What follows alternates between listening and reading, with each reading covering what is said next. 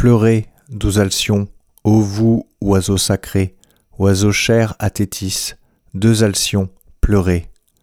Elle a vécu, Myrto, la jeune Tarentine, un vaisseau l'a portée au bord de Camarine.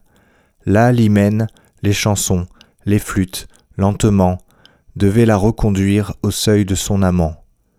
Une clé vigilante a pour cette journée dans le cèdre enfermé sa robe d'hyménée, et l'or dont au festin ses bras seraient parés, et pour ses blonds cheveux les parfums préparés.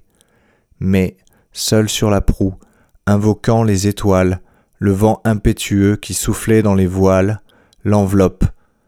Étonnée, et loin des matelots, elle crie, elle tombe, elle est au sein des flots, elle est au sein des flots la jeune Tarentine. Son beau corps a roulé sous la vague marine. Tétis, les yeux en pleurs, dans le creux d'un rocher, au monstre dévorant eut soin de le cacher.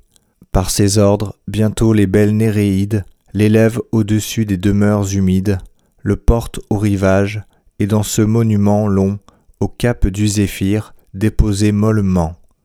Puis de loin à grands cris, appelant leurs compagnes, et les nymphes des bois, des sources, des montagnes, toutes frappant leur sein et traînant un long deuil, répétèrent Hélas, autour de son cercueil.